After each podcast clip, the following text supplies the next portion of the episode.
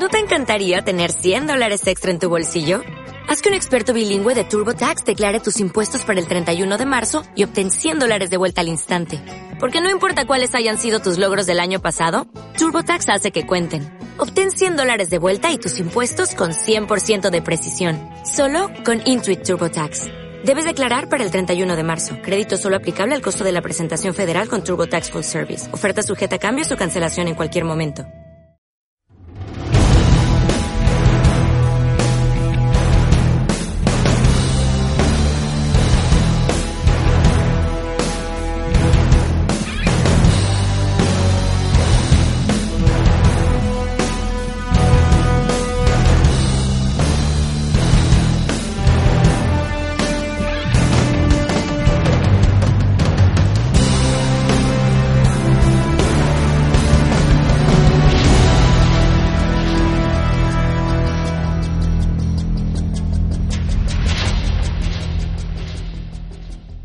Buenas amigos del misterio y bienvenidos a un nuevo podcast del mundo sobrenatural.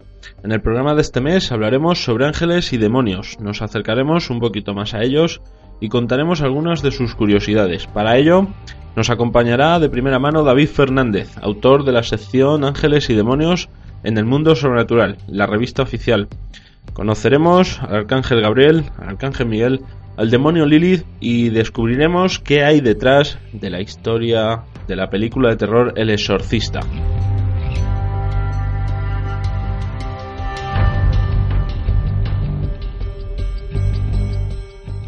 Antes de entrar en el tema central de hoy, estrenamos una nueva sección en el programa, Mentes Criminales. En esta sección, Verónica Cano nos acompañará en algunos programas comentando temas de actualidad sobre la criminología y el mundo que la rodea. En la sección de estrene de este mes de mayo, hablamos sobre el juego de la ballena azul. ¿De dónde viene? ¿En qué consiste? ¿Qué hay detrás de ese juego en las redes sociales? ¿Y qué sabemos sobre este tema en España?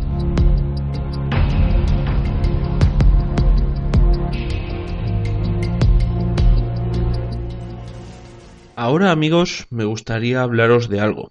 Como todos sabéis, el mundo sobrenatural, la revista oficial, comenzó su andadura en enero del 2016. Tras diez magníficos números a lo largo de todo ese año y tras el especial de Halloween que realizamos en octubre, el equipo y yo decidimos tomarnos un descanso hasta enero de este año 2017.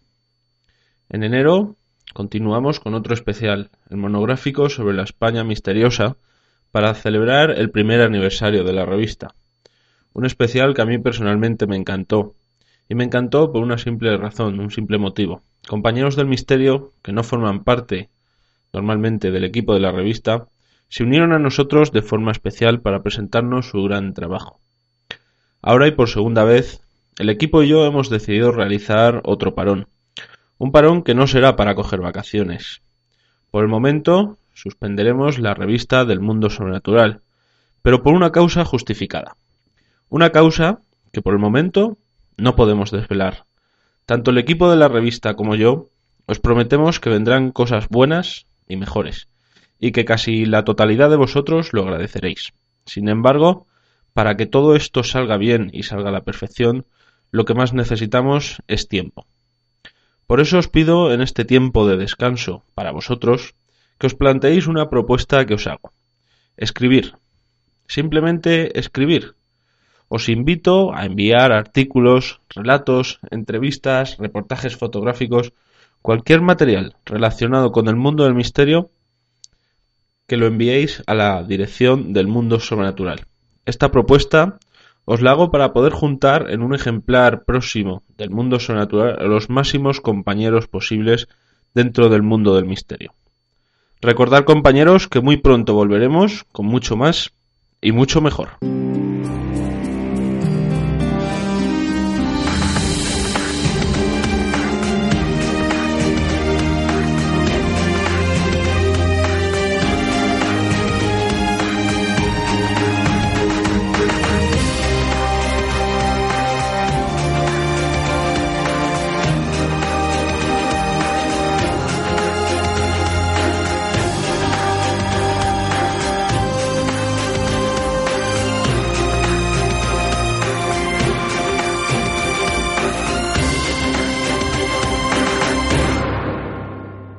Bueno amigos, y como hemos comentado en los contenidos de la introducción, hoy estrenamos una nueva sección con Verónica Acano. Estrenamos una sección que mes a mes nos hablará de casos acerca de la criminología y de algunos temas actuales como el de hoy que llaman mucho la, atención. Hoy comentaremos el juego de la ballena azul, un tema que está dando mucho de qué hablar, que si es verdad, que si es mentira, que si ha llegado a España, si no. Contestaremos algunas de estas preguntas junto a nuestra compañera Verónica. Muy buenas, Vero. Hola, buenos días, Alberto. ¿Qué tal? ¿Cómo estás? Muy bien, ¿y vosotros? Bien, aquí echando un ratillo y a ver si terminamos el podcast de este mes. Muy bien. Bueno, Verónica, en primer lugar, que te, la pregunta que te voy a hacer es, pues, para el que no lo sepa todavía, que ya casi todo el mundo lo sabrá, ¿qué, qué es el juego de la ballena azul? ¿En qué consiste? Bueno, a ver, digamos que a lo largo del territorio de Rusia, de algunos países de Asia Central, ha saltado la alerta porque este juego se está convirtiendo en un fenómeno social bastante preocupante. El total de víctimas en este continente pues ya asciende a unas 130 y en la mayoría de los casos son niños y adolescentes que digamos han fallecido como resultado de participar en el juego de la ballena azul. Se trata de un reto, es un reto que se ha hecho viral, muy viral en los últimos tiempos en el que sus participantes deben pasar por varias pruebas, entre las que figuran, por ejemplo, tatuarse una ballena con un cuchillo en alguna parte del cuerpo, saltar al vacío desde grandes alturas, ver películas de terror durante un día entero, permanecer durante largos periodos de tiempo sin dormir. Su funcionamiento en un principio parece simple e inofensivo, pero su última fase es mortal. Tras realizar y salvar 49 retos, viene el número 50, que digamos que es el suicidio. Eh, cada reto acrecenta su dificultad y bueno, su realización debe ser acreditada a través de fotografías o grabaciones en vídeo. Un, curador, que en este caso es la persona que está detrás de todo esto, eh, que carece de vinculación alguna con aquel que decide realizar el juego, Será el que guía los retos, el que solicite esas pruebas para evaluar la superación. Y en todo momento, pues se mantendrá la premisa de que no hay forma de abandonar el juego, de que si lo hacen vendrán a por ellos, a por su familia, y en un principio no hay ningún tipo de beneficio de su realización, ni económico ni de cualquier otra índole. Y eh, has dicho varias cosas que me llaman la atención. En un principio, eh, ver una noche de películas de miedo, pues es algo que no puede hacer daño. Mucha gente, eh, gente como yo, por ejemplo, que tiene afición al cine, yo, por ejemplo, he visto la trilogía del Señor de los seguida. He estado 12 horas viendo la tele, eso no, no, hay problema. El problema viene, como dices tú, cada, cada desafío va aumentando, ¿verdad? Entonces, por ejemplo, este de tatuarse con un cuchillo la ballena, eso ya es algo que, llama mucho la atención. De todas maneras, el origen de este juego, ¿de, dónde viene? Pues digamos que esta tendencia tan compleja se inició gracias a la rápida difusión de las redes sociales, como era de esperar. En este caso, la red social Contacte, que es muy utilizada en Asia y en todo el continente y que el funcionamiento es muy similar al Facebook que conocemos en España.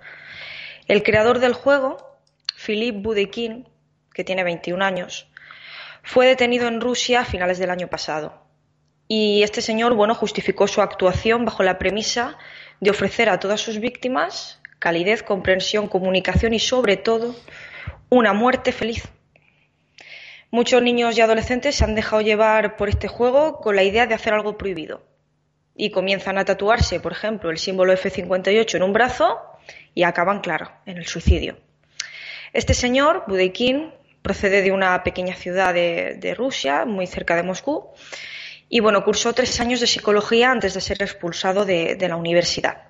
Sin embargo, en esos tres años, bueno, le dio para adquirir una serie de conocimientos que le permitieron comenzar su peculiar experimento de manipular la vida de otras personas.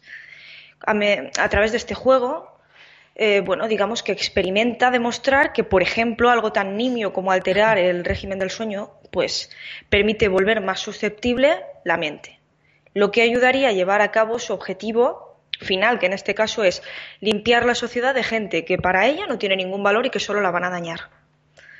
Claramente, en la actualidad, este señor se, enfrenta a numerosos cargos por inducción al suicidio. Eh, yo no conocía el caso de dónde venía el origen ni conocía este, esta persona de 21 años que, tiene esta mente tan para crear este juego, pero bueno. Eh, nos daría para un programa, Verónica, si te animas a Desde hablar de Philippe Budekin y nos daría para, para, un programa especial de la ballena azul. Una pregunta, eh, ¿el símbolo que has dicho que se tatúan en el brazo F58 tiene algún significado para ellos? ¿Significa algo? ¿Quiere decir algo dentro de estas fases del juego?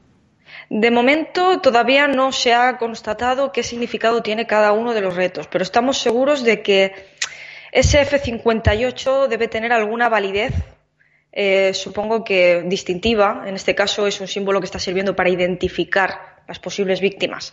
De algún modo tiene, tiene algún tipo de valor que todavía no hemos podido comprobar. Bueno, hemos detallado un poquito en concreto lo que es el juego y ahora nos vamos a lo que nos toca, a lo que nos viene en primera persona a nuestro país. Eh, ya se oyen noticias, se leen en Internet eh, casos de que este juego ha llegado a nuestro país, a España. ¿Qué, qué sabemos de esto, Verónica? Bueno, sí, es cierto que bueno, el juego de la ballena azul parece que ha aterrizado en España, sobre todo en las últimas semanas. Seguramente recordamos todos cuando comenzó a difundirse una fotografía por internet que bueno había un antebrazo acuchillado con, con una ballena y bueno parecía aquello un bulo, un bulo típico de los que conocemos. Sin embargo, bueno, pues hace cosa de dos tres semanas parece haberse detectado en Cataluña el primero de los casos. Una joven, una adolescente, fue ingresada en el área de salud mental de un hospital de Barcelona tras haber participado en algunas de las pruebas de este juego. Digamos que fue su entorno más cercano, amistades, los que alertaron a la familia de que esta niña estaba participando en los retos de, de la ballena azul. Claro, digamos que anteayer, hará cosa de dos días, eh, desde Baleares también se ha, saltado la alerta acerca de un posible caso.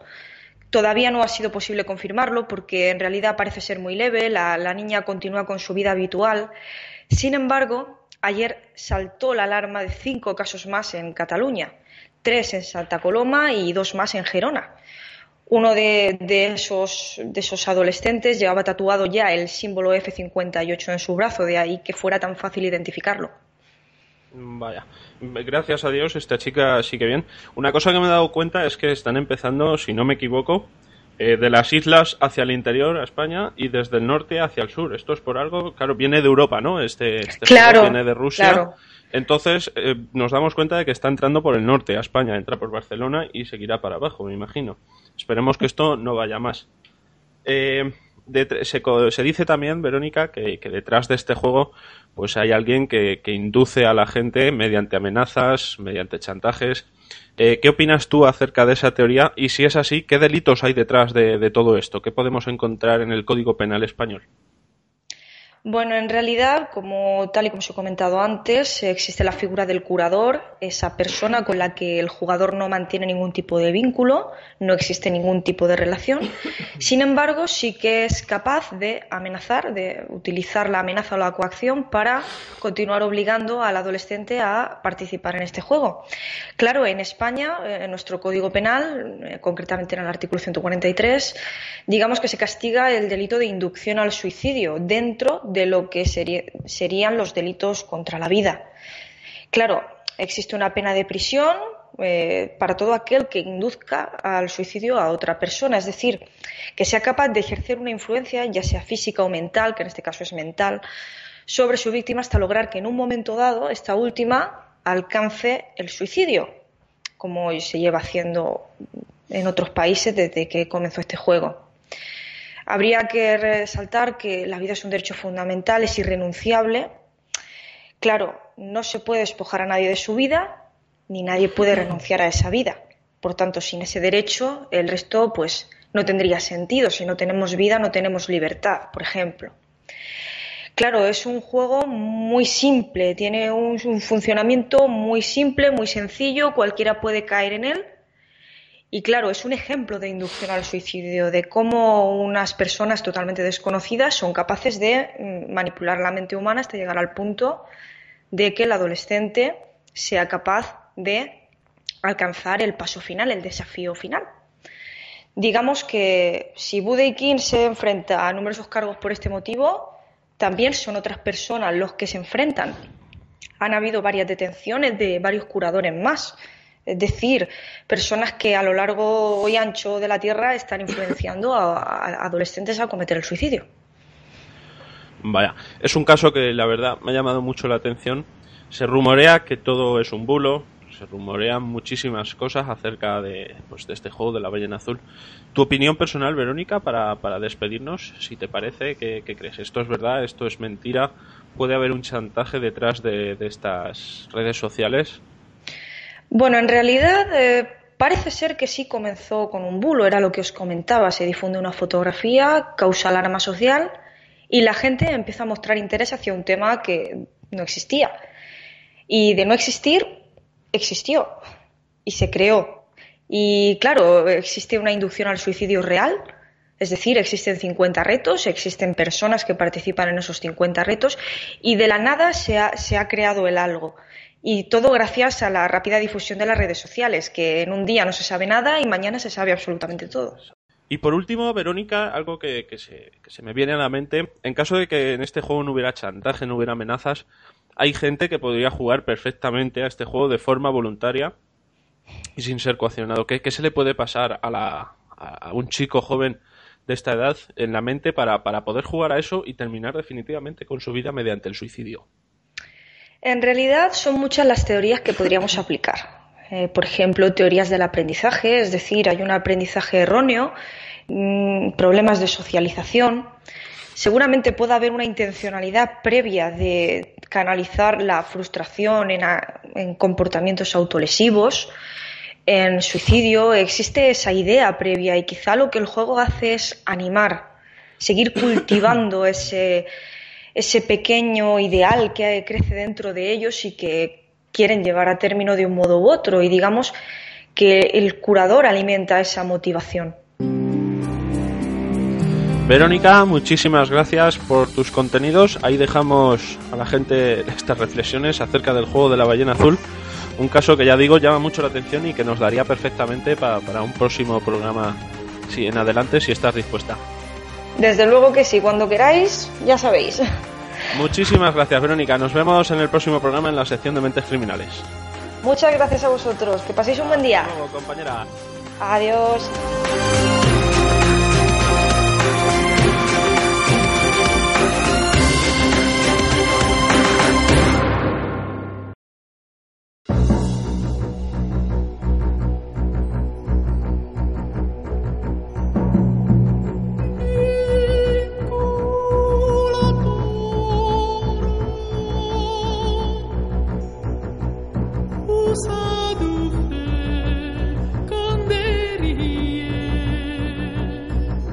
En el programa de hoy conocemos a David Fernández, autor de la sección Ángeles y Demonios de la revista El Mundo Sobrenatural. Conoceremos a estos seres y conoceremos en detalle a los arcángeles Miguel y Gabriel y al demonio conocido como Lili. También, al final, descubriremos qué hay detrás de la trama de la película de terror El Exorcista. Pasaremos en primer lugar a conocer a nuestro compañero. Muy buenas, David, ¿qué tal? Muy buenas, ¿cómo estamos? Bien, aquí, deseando Exacto, y deseando dar un buen rato a los oyentes y a los que también nos leen. Exacto, con este tercer podcast ya de, del mundo sobrenatural vamos avanzando poquito a poco. Muy bien. Así que nada, la primera pregunta es casi obligatoria y se la hacemos a casi todos nuestros invitados. Eh, David, ¿por qué esta temática? ¿Por qué ángeles y demonios? Bueno, surgió un poco, no a contrapié, pero sí por una imperiosa necesidad y me pareció que a los amantes del misterio, aquellos que pensamos que hay algo más, independientemente de si crees o si no crees o cómo lo veas tú, eh, es una parte importante, ¿no? Si piensas que hay algo más que, que nos pueda indicar algo, eh, tanto los ángeles como los demonios, llámese entes negativos, seres del bajo astral o seres del alto astral, en el caso de los ángeles, pues es una parte importante, ¿no? Otra cosa es cómo les llamemos o cómo los identifiquemos, ¿no? Independientemente de tus creencias. Eso es para los amantes del misterio mm, y para aquellos que estén interesados en averiguar algo más sobre estos seres, ¿no? Porque siempre, siempre hay mucha leyenda, siempre hay muchos datos por ahí sueltos, pero nunca se llega a, a profundizar del todo en ellos, ¿no? Sí, y, como vamos a ver en, este, en el programa de hoy, hay mucha temática acerca de estos, sobre todo en el cine y en la televisión. Sí. Y, a cuál más distante de, de, lo que es en realidad, ¿verdad? Sí, así es. Yo pienso que no todas, no en todos los casos, pero muchas veces hay películas o series donde sin llegar a dar exactamente una visión, digamos, más realista de, esos personajes, eh, por decirlo de algún modo, sí que atinan bastante, ¿no? Porque suelen ser bastante más, más fuertes, menos... En el caso de Los Ángeles, por ejemplo, no son tan buenos, ¿no? Siempre es un dicho que tengo yo que ni los buenos son tan buenos ni los malos son tan malos, ¿no? Correcto, sí. Lo veremos más adelante ahora cuando entremos en detalle. Sí. Cuéntanos un poco una pregunta que nos dejamos eh, eh, atrás. Eh, ¿por, qué, ¿Por qué el misterio, David? ¿Cómo empezaste en este mundillo? Bueno, pues un poco como todos, ¿no? Desde mi afición, desde mi más tierna infancia, con los grandes maestros del misterio y las publicaciones de ese momento.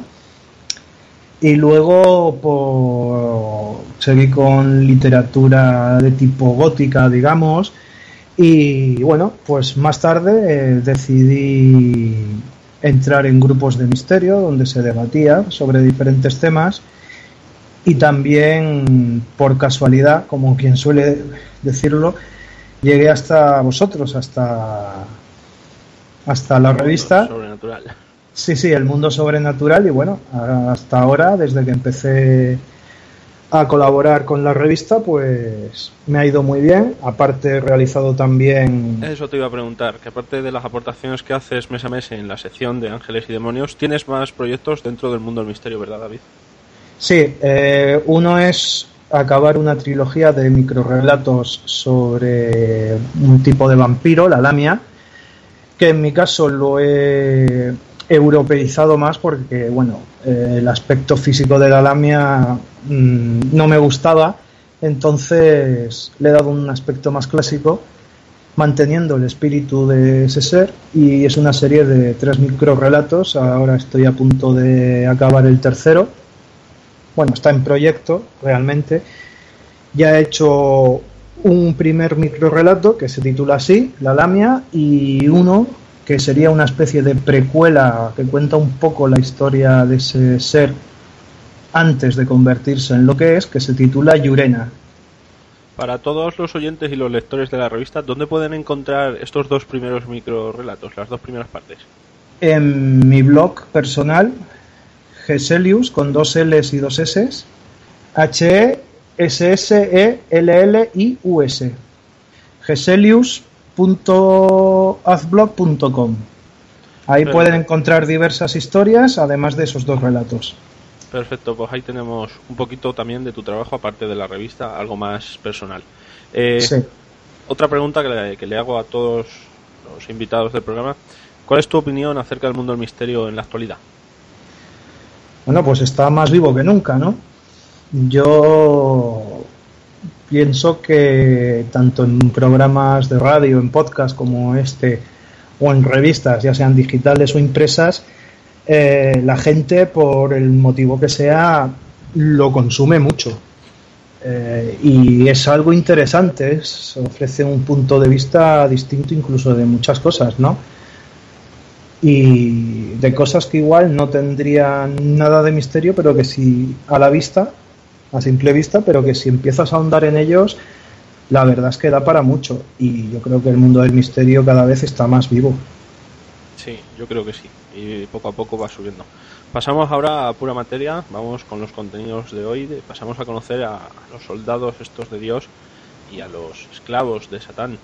Eh, la primera pregunta que me viene así, ¿piensas que los ángeles y demonios tienen suficiente gancho para los lectores? ¿Crees que la sección gusta?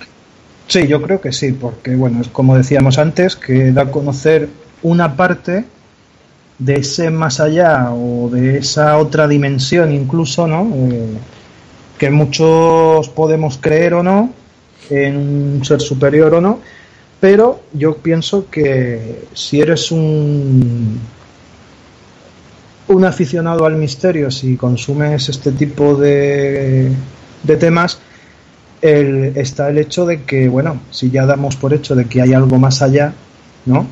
De que existe algo distinto, sea lo que sea, seres ultradimensionales, llámalos como tú quieras, eh, está claro que forman una parte importante ¿no? de eso. esos soldados, como tú muy bien has dicho, son esos, son soldados, ¿no? Nunca nos olvidemos. Y yo creo que es una parte importante. ¿Cuál de los dos crees que atrae más, los ángeles o los demonios? Bueno, por la morbosidad que tenemos intrínseca al ser humano y nosotros mismos, yo creo que los demonios.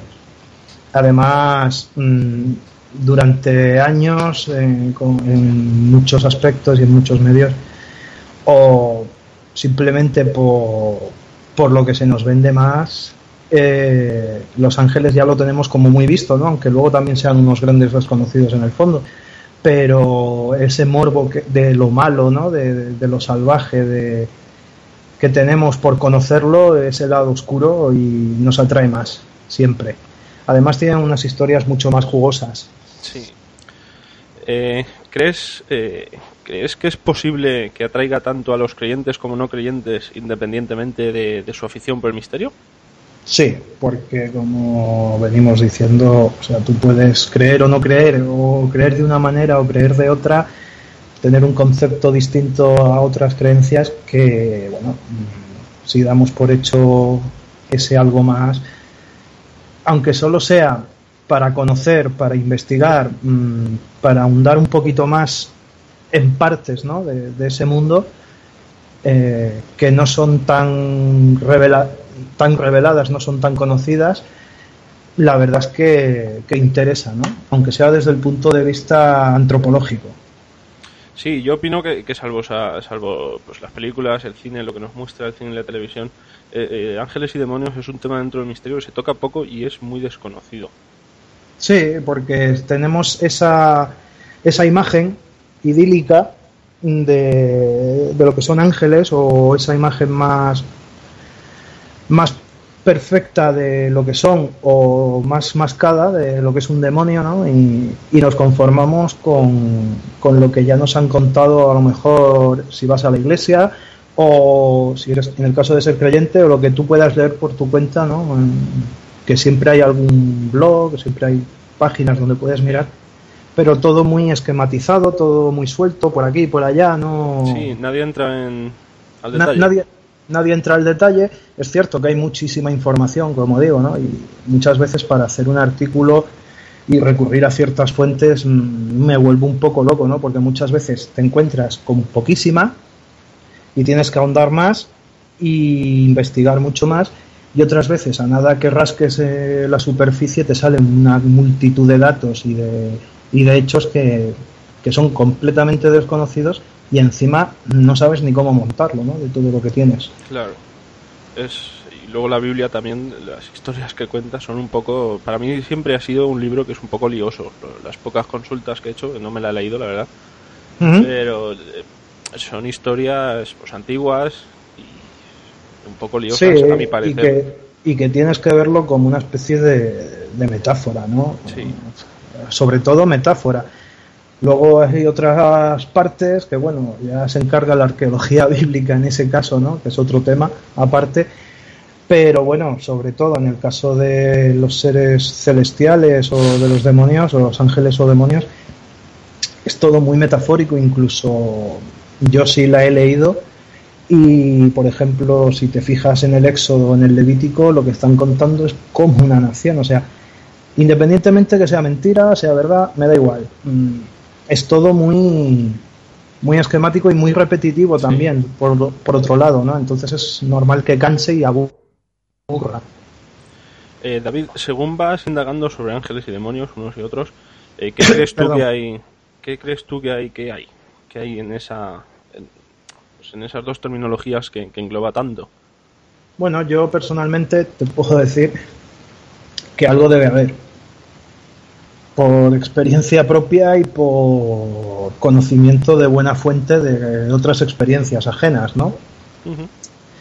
Y la verdad es que algo debe haber. Otra cosa ya es como lo llamemos cada uno, ¿no? si te atreves o quieres a contar alguna de estas experiencias. Bueno, mm, a ver, yo en mi caso nunca tuve tiempo o nunca tuve la oportunidad, mejor dicho, de saber qué ocurrió exactamente, ¿no? Pero te encuentras con, con ciertos hechos que vives, que experimentas, nada buenos en ese caso, sobre todo a través de, de sensaciones reales e incluso sueños y de sensaciones reales, pero también cuando estás despierto, ¿no? Que oyes cosas, mm, sientes que hay algo ahí, sientes las presencias, pero nunca tuve tiempo de investigarlo a fondo y la verdad es que me da la sensación de que sí, de que hay algo, ¿no? Eso está claro. También eh, suelen unir en el mundo del misterio este, esta temática de ángeles y demonios con las experiencias cercanas a la muerte, ¿verdad, David? Sí, sobre todo. ¿Por qué? ¿Por qué hacen ese...? Bueno, supongo que cuando se, se vive una experiencia, una experiencia, perdón, cercana a la muerte, cuando el testigo lo experimenta, pues resulta que normalmente siempre ven el túnel de luz, si tomamos como reales esos testimonios, y ven una serie de seres que unas veces se identifican con familiares y otras veces no los identifican, ¿no? Siempre son experiencias buenas. Perdona. Y mm, dan a entender que son ángeles los que los vienen a recibir, ¿no? que son los que... Para guiarnos para guiarnos en el camino, sí.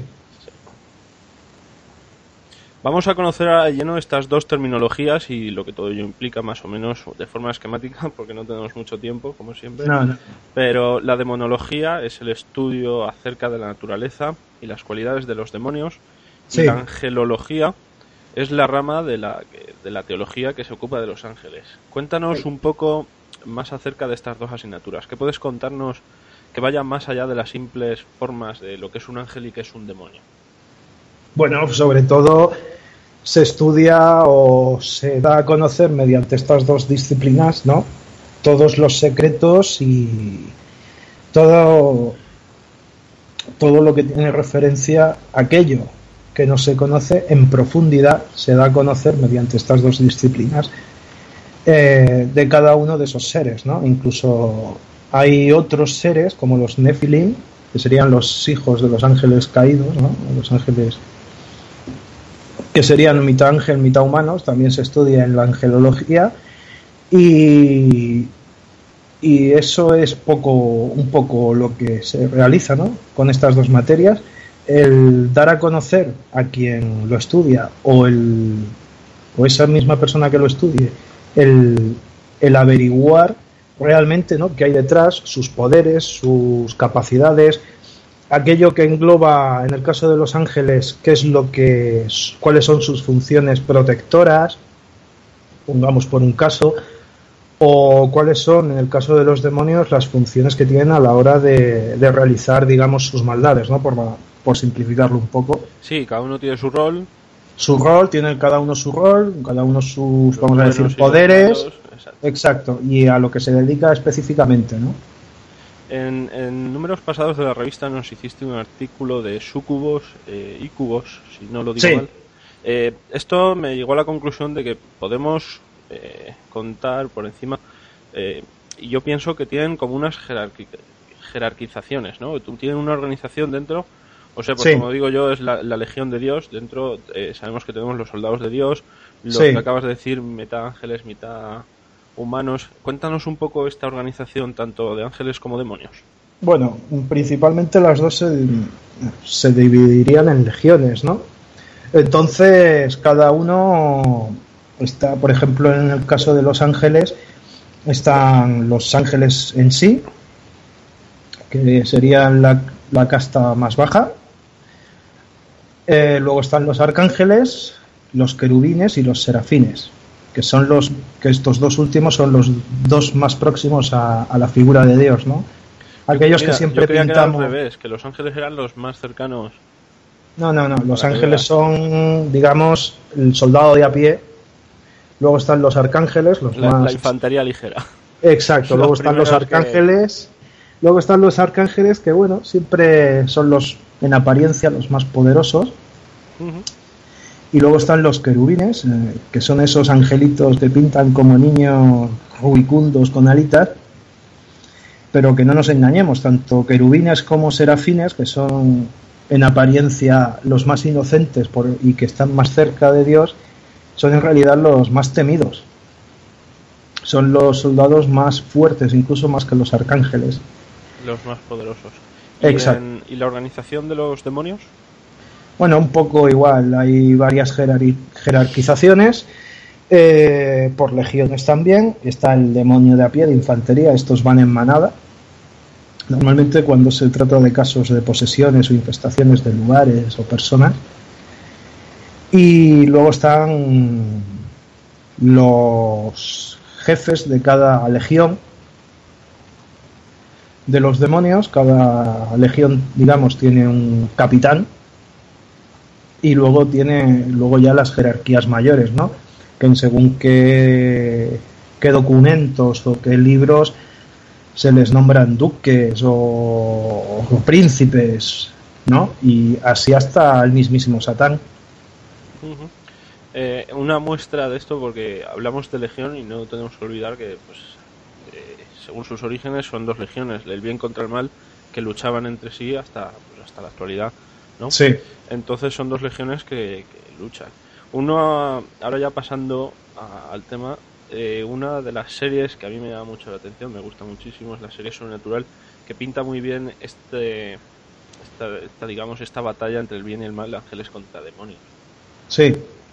En el cine y en la televisión se ha caracterizado a estos seres de mil formas. Algunos han llamado mucho la atención y han marcado, como por ejemplo a mí, pues como digo, Sobrenatural, pero sin embargo a la mente nos viene series o películas como puede ser Dominion, Sobrenatural, El Exorcista, eh, La Profecía, Soldado de Dios, Legión.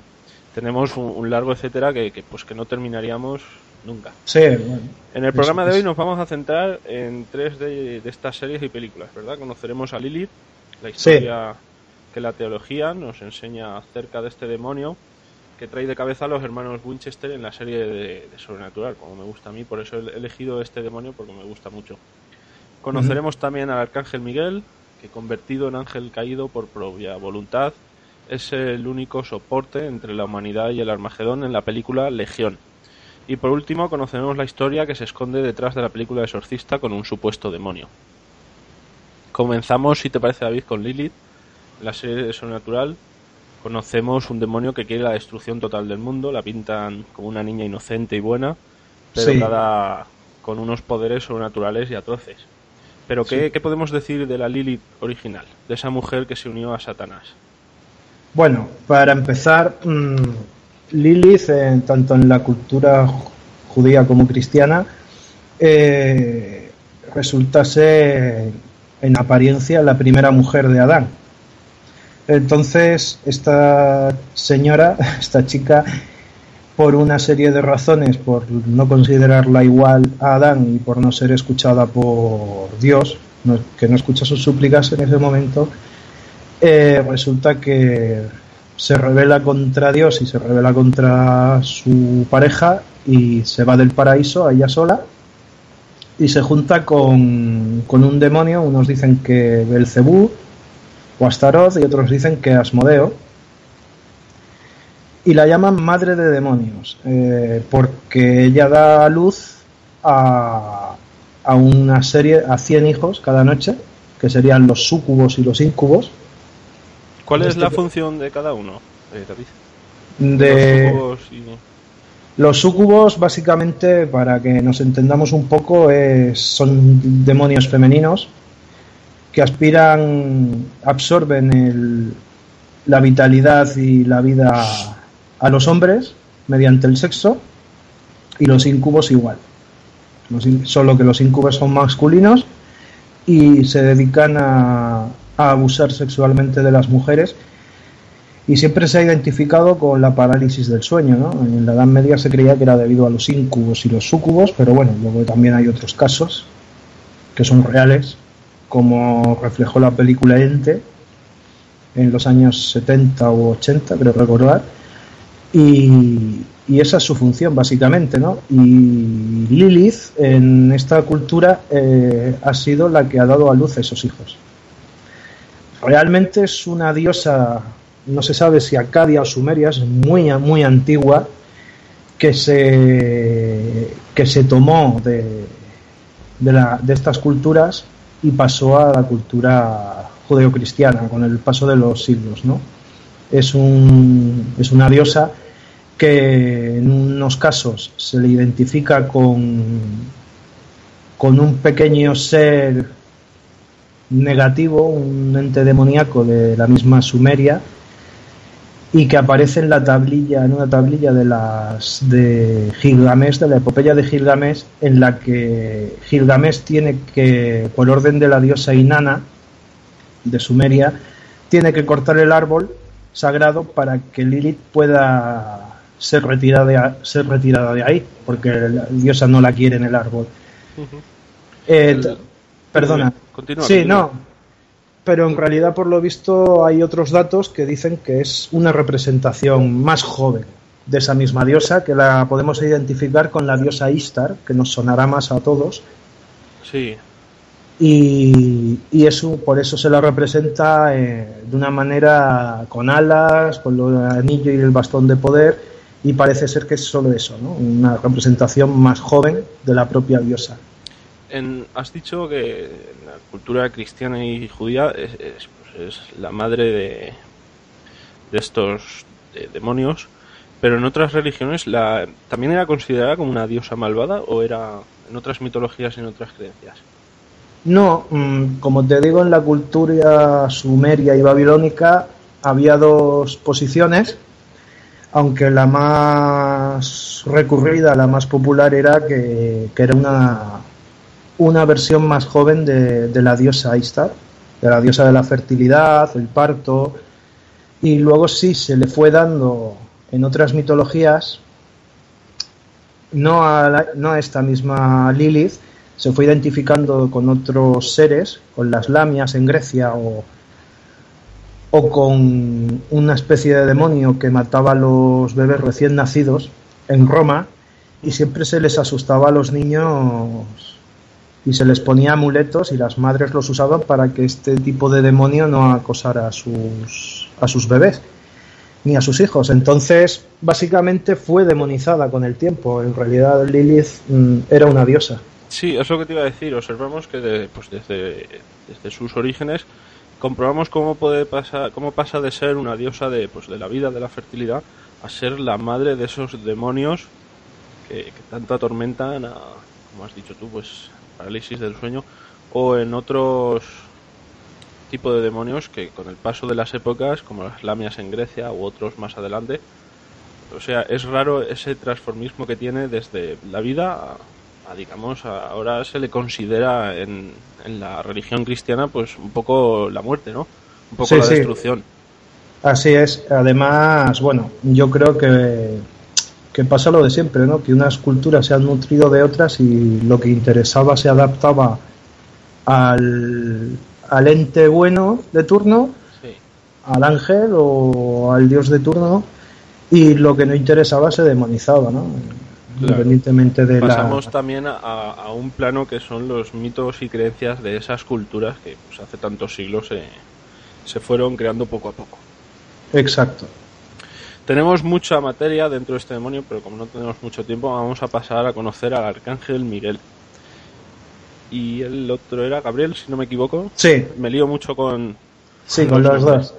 Eh, Miguel es un soldado de Dios en la película Legión, que decide por sí mismo ser un ángel caído y descender hasta la tierra para salvarla de las tinieblas del fin del mundo. En la película tiene forma humana, con poderes divinos, y que protege a un bebé que se supone que es la salvación de, unos ángeles que Dios ha enviado para destruir eh, esta tierra comandados por el ángel Gabriel, que es contra el que lucha al final de la película. Sí. Que danos a conocer un poco a estos dos ángeles, David. ¿Qué dice la religión de ellos? O sea, eh, Miguel y Gabriel luchan entre sí, tienen pensamientos distintos. Eh, imagino que esto serán cosas peliculeras, ¿verdad? Sí, eso es simplemente para que porque le venía bien a la película. Y bueno, a ver, Miguel, para empezar, es el arcángel, es el jefe, digamos, el que está al mando de, las legiones de del cielo. Eh, es el que lucha contra Satanás, es el que al que Dios da su poder para que expulse a Satanás al infierno junto con sus otros ángeles caídos, con aquellos que se reveló. Y, y para todas las iglesias en general, incluso para las creencias monoteístas judía o musulmana, es prácticamente lo mismo en todas, coptos, ortodoxos o católicos, incluso anglicanos, luteranos, lo tienen como alguien... El soldado de Dios. El soldado de Dios, exacto. Lo tienen como alguien superior, tiene una serie de funciones que es la de proteger y abogar por el pueblo elegido en un principio y además eh, es el patrono de, las iglesias prácticamente, ¿no? Eh, y Gabriel en todo caso no es un arcángel, como se dice en algunos documentos, es un ángel pero debido a su importancia eh, se le da el título de arcángel. Es el que anuncia a María, Gabriel, el, nacimiento de Jesús, es el que está como testigo ante Abraham y presente en el nacimiento de Isaac y el que en la cultura musulmana, en el Islam, dicta a Mahoma el, libro del Corán.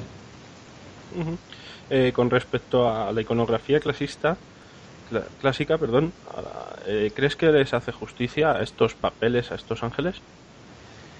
Mm, en cuanto a funciones, sí, porque no podemos decir que realmente tengan otras porque no lo podemos contrastar, no hay manera, ¿no? Es imposible, hasta a no ser que un día baje alguno y lo cuente. Eh, pero en cuanto a la iconografía física, a ver, a Miguel, por ejemplo, siempre se le representa con una espada, de con una armadura de general romano. Y bueno, es la iconografía clásica porque como es el soldado perfecto, como es el que lucha contra el diablo, mm, lo pintan así, ¿no? Yo creo que son como en la, un poquito más como en la película Legión, o incluso una que no hemos comentado que se llama The Prophecy, que en castellano se tituló Ángeles y Demonios, una trilogía muy antigua. No la conozco. Mm, te recomiendo que la busques si puedes. Hay tres películas, sobre todo la primera es de culto. Y, y se titula en España Ángeles y Demonios. Y bueno, yo creo que apuntan más maneras de ser como en la película Legión o la serie Sobrenatural, que por cierto yo también la sigo mucho, junto contigo yo creo que somos los más fans. Y, la verdad es que creo que apuntan más maneras de eso que, que del ángel custodio o guerrero, pero que está un poco demasiado idealizado, ¿no? Como alguien tan bueno, ¿no? Creo que que le temblara la mano si tuviera que cortar la cabeza a alguien. En cuanto a poderes divinos, David, eh, cuéntanos algunos de ellos que, podríamos, que podrías detallar. O sea, algún poder de, del arcángel Miguel o de, cualquiera de ellos. Pues mira, para empezar, el arcángel Miguel mm, también es, eh, se le llama ángel de la muerte porque específicamente se dedica a pesar las almas una vez llegue el juicio final, ¿no? Y hay una serie de oraciones, todos tienen, cada uno de ellos, una serie de oraciones para invocarles y que nos protejan. Y cada uno pues se dedica específicamente a lo que a lo que les tienen mandado o lo que dicen las iglesias o las creencias, ¿no? Cada uno sus funciones y, bueno, tienes ahí las oraciones, básicamente es un poco como. Sí, recuerdo la oración de, de Miguel, si no me equivoco, de Uriel, está en, la, revista, en el, en el último número. Sí. Sí, ¿verdad? Antes, sí. En el último o en el penúltimo. No sé si fue en el de enero o en el de marzo, la revista. Sí, sí. No, el de, sí, en el de marzo fue. Y, por bueno, último, bueno, termina, termina. No, no, no, era eso, ¿no? Que simplemente pues tienes... Por último ya es que quiero entrar en detalle más en el último caso. Eh, por último, una cosa me llama a mí la atención, las formas corpóreas de estos ángeles y demonios, ¿cómo podemos describirlas? O sea, en la serie, por ejemplo, Sobrenatural, eh, vemos la mancha esta, la nube negra que se mete en los cuerpos físicos de los seres humanos. Eh, en otras películas su forma corpórea es una persona normal y corriente, al menos el aspecto físico por fuera. Eh, ¿Cómo podríamos describir la forma corpórea de estos ángeles y demonios lo, más cerca posible a una realidad? Pues mira, lo más cerca posible a una realidad tú mismo lo has dicho, ¿no? Y lo comentábamos antes, que atinaban bastante en cierto aspecto, creo yo, ¿no? A mi entender, eh, el ángel es un ser de luz ante todo, ¿no? Y ya estamos bastante avanzados en el tiempo como para pensar que son unos señores o señoras con alitas, ¿no? Entonces yo creo que es luz ante todo y, en ese caso yo creo que la serie sobrenatural da bastante en el clavo, ¿no? Piensa que como es así, luego otra cosa es que los veamos de forma corpórea o lo interpretamos con esas formas corpóreas precisamente porque usan a, alguien como recipiente, ¿no? Para poder caminar sobre los envases. Y el demonio es lo mismo, ¿no? El demonio es oscuridad, yo creo que está bastante bien representado en ese sentido. Yo creo que atinan bastante. De acuerdo, David. Por último, ya este es el caso que más me llama la atención de hoy. Eh, vamos a pasar a conocer ahora la trama real que se oculta tras la película El Exorcista. Lo primero que debemos decir es que la posesión no fue la de una niña, sino la de un niño. Exacto. Los datos no se han dado a conocer, los reales, y pasó a la historia con el seudónimo de Ronald. Cuéntanos quién era Ronald y cuéntanos la historia real detrás de la película El Exorcista. Bueno, para empezar, el chico, tú lo has dicho, es un es un seudónimo, se llamaba Robbie, con su familia vivía en Mont Rainier, en Maryland, y parece que todo se desencadenó a raíz de jugar junto a una tía a la Ouija. Y a partir de ahí pues empezaron a sucederle una serie de hechos, sufría ataques, eh, movimientos involuntarios o incontrolados, lo típico, ¿no? Que se suele empezar a dar en una posesión, primero la infestación. Y bueno, fue llevado ante un reverendo luterano, son, por lo visto eran luteranos. El reverendo se llamaba Schulz y se lo llevó a su casa para observarle. Decidió observarle dentro de su casa, de su propia casa, del reverendo, y finalmente pensó que sí que había motivos para pensar que estaba poseído ante un hecho que vio que era que donde estaba sentado el chico en un sillón, este muchacho fue expulsado como si algo lo empujara, ¿no? Y lo tirara de, del sillón.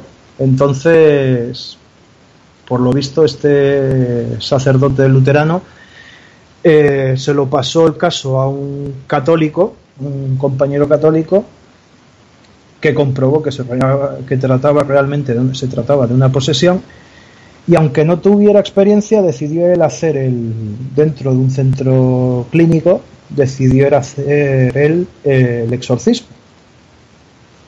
Por lo visto este chico le llegó a atacar con el muelle de una cama y le rajó el brazo del codo a la muñeca, que fue lo que más me impactó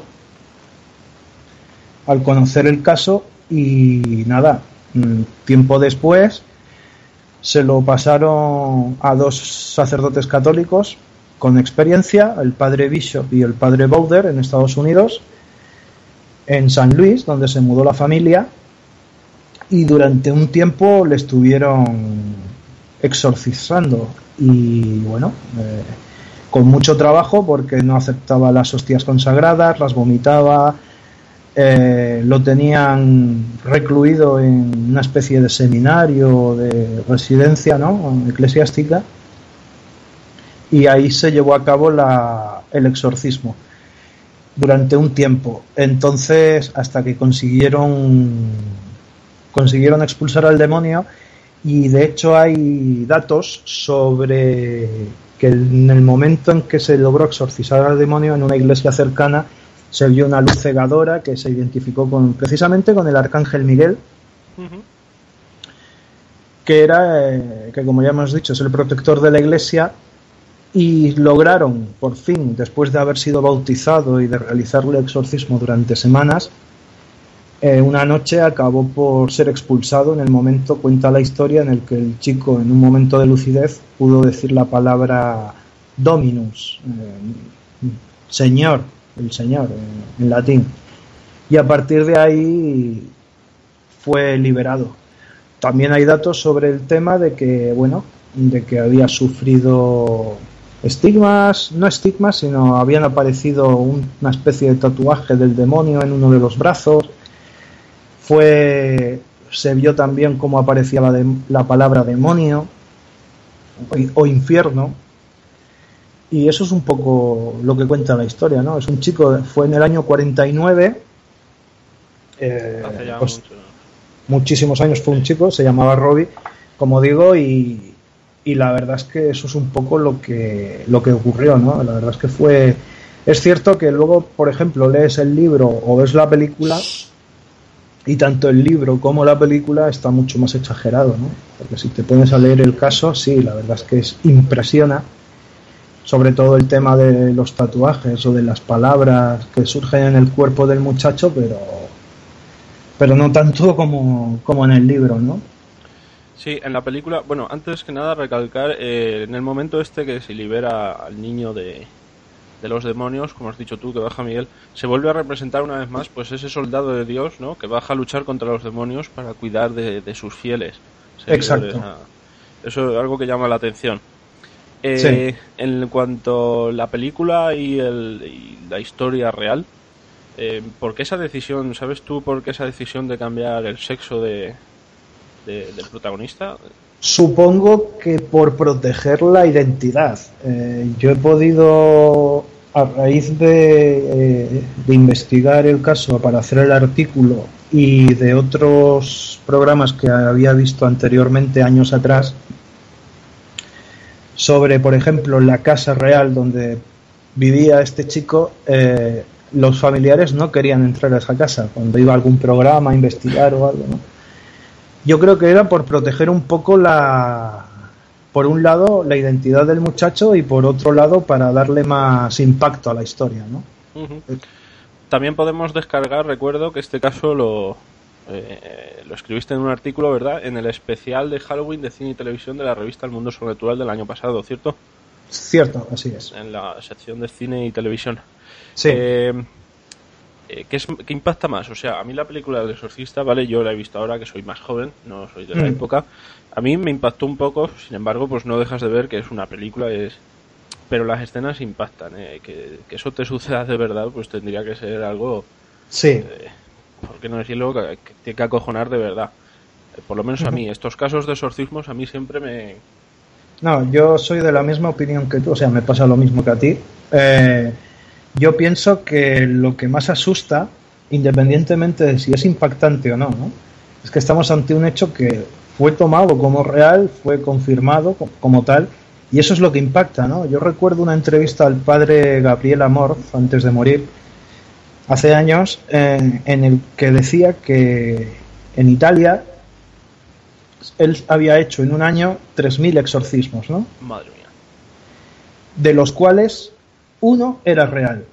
O de sea, 3.000. De 3.000, eh, el resto de los casos pues serían enfermedades mentales o personas que se creían realmente poseídas y lo hacía pues para que la persona se quedara tranquila y pensaba que y pensara que está curada y solo uno real. A mí no me preocupa que de 3000 2999 sean falsos. A mí me preocupa que uno sea real. Ya, eso es porque porque sí, hay algo, claro, volvemos eso, a lo mismo. Eso es otra cosa que te iba a preguntar. En cuanto eh, muchos de estos exorcismos son de hace años. Entonces, sí. lo, los conocimientos que hay ahora no estaban en esa época. Eh, ¿Crees que fue este caso, por ejemplo, en concreto, se, se, mitificó y que en realidad tenía más que ver con algún tipo de enfermedad psiquiátrica o algo así y que no se tuviera conocimiento en aquella época? Habría que indagar más. En ese caso, para saber, ¿no? Porque claro, tú vas a las fuentes, investigas y, y ves lo y relatas lo que ha pasado, pero tú no ves vídeos o no ves una cinta, ¿sabes? No has visto esas marcas. Entonces no lo puedes saber.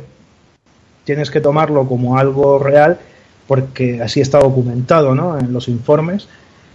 Pero puede ser, puede ser que estuviera que estuviera muy exagerado y que realmente se tratara de algo psiquiátrico. Hoy en día hasta la física cuántica admite que la mente puede cambiar el cuerpo, ¿no? Y ante un estrés muy traumático, pues un estrés traumático muy fuerte, mm, si alguien se convence, por ejemplo, de que tiene ronchas por todo el cuerpo, esas ronchas al final acaban saliendo y, y la medicina lo sabe. Sí, y los avances que tenemos ahora no son simplemente la gripe española que hizo estragos en aquella época, pues ahora mismo con tres días de antibiótico pues estás como si no hubiera pasado nada. Pero bueno, eso es, eso es lo que pasa, ¿no? Que, que a no ser que veas una cinta donde... Y, y la medicina también tiene explicación, ¿no? Como te digo, ante una situación de estrés demasiado alta, pues puede pasar, ¿no? El ejemplo que te he puesto, por ejemplo, es uno, es un caso dado, ¿no? Y, puede ser que realmente estuviera tan convencido de, de que estaba poseído, de que llegara a ser realidad para él. Sí, al final, pues él mismo se, lo creyó. Sí, sí, David, antes de terminar, recuérdanos una vez más eh, tu dirección del blog, por favor, para que la gente pueda localizarte. Sí, eh, un momentito, geselius.azblog.azblog.com Perfecto, pues en esa dirección podrán encontrar compañero. Y por mi parte nada más, David, si quieres añadir algo más. Bueno, pues simplemente una pequeña primicia que antes no te he comentado. Cuando me has comentado y me has preguntado sobre trabajos más personales relacionados con el misterio, estoy a punto de acabar una novela que tiene que ver con el misterio, tiene que ver con ese mundo sobrenatural y bueno, que en próximos meses pues daremos la sorpresa, la noticia y que espero que a todo el mundo le guste. Enhorabuena de parte de todo el equipo, David. Gracias. Y pues nada, ya vendrás a contarnos un poco más en detalle de qué trata esta novela. Muy bien. Muchísimas gracias David por tu colaboración y nos vemos en próximos programas. Hasta luego. Un abrazo. Un abrazo.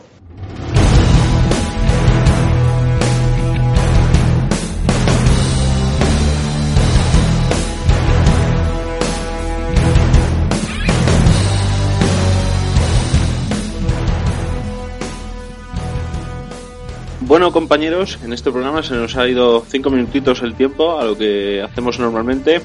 Tampoco quiero pasar más de una hora, hora y cuarto como mucho el programa, porque no quiero ser pesado. Eh, recordaros, antes de dejaros, que está en marcha el segundo concurso de relatos en colaboración con Misterios y Leyendas con Raúl Andrés. El premio del relato ganador será eh, la publicación, por supuesto, en la revista del mundo sobrenatural de su relato en el programa de radio de Raúl Andrés, Misterios y Leyendas, se le hará una dramatización y el premio, tercer premio será eh, eh, un vale de cheque regalo de, por valor de 50 euros en tiendas Snap.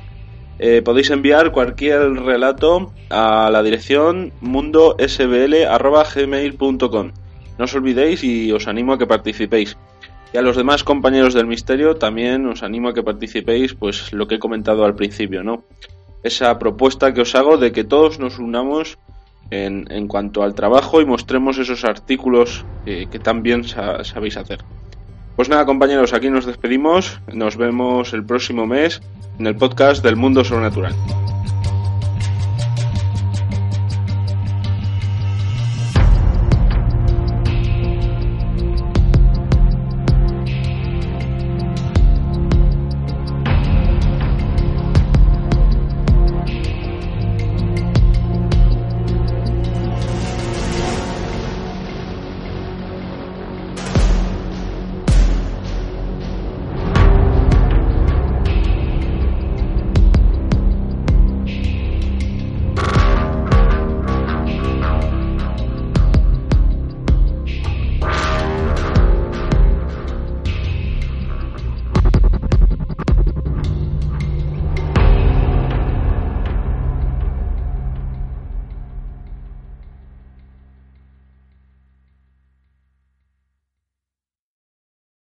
As a new Western Union customer, you can enjoy a $0 transfer fee on your first international online money transfer. Send money to your family and friends back home the fast, easy, and reliable way. Visit westernunion.com or download our app today to get started, and your first transfer fee is on us. FX gains apply, not available for credit cards and transfers to Cuba. Services offered by Western Union Financial Services Inc. and MLS 906983 or Western Union International Services LLC and MLS 906985.